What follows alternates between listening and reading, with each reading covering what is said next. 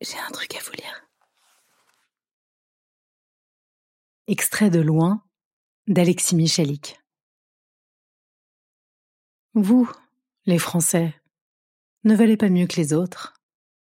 Napoléon est pour vous une figure héroïque, un conquérant, mais pour toute l'Europe c'est un fou sanguinaire. Louis XVI aimait profondément son peuple, mais ce peuple l'a guillotiné, a déboulonné les statues royales, a assassiné les nobles, puis les bourgeois, puis les plus modérés des révolutionnaires, puis les plus enragés. Mais alors, il n'y a pas d'espoir, pas de sens à la vie? Nous sommes tous des monstres? Non. Nous sommes tous des hommes, ni bons, ni mauvais.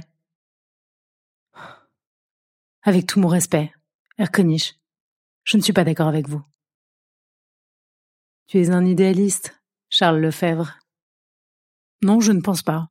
C'est vrai, les codes évoluent au cours des siècles, et l'esclavage a existé pendant des millénaires. Pour autant, certains sont nourris de haine et de rancœur, tandis que d'autres aiment réparer et construire. Tu ne penses pas que la même personne puisse, au cours d'une vie, être traversée par ces courants opposés? Tu ne penses pas que la vie balance ses pantins dans des tourbillons de tourments, puis dans des moments d'accalmie. Un homme qui n'aura jamais quitté son village, ni médit de personne, qui n'aura aimé qu'une seule épouse, et se sera contenté de labourer ses champs. Aura-t-il vécu? Aura-t-il connu le monde autrement que par son petit prisme médiocre et limité? Se sera-t-il confronté au crime, à l'héroïsme, à la guerre, à l'homme, dans ce qu'il a de plus abject et de plus sublime?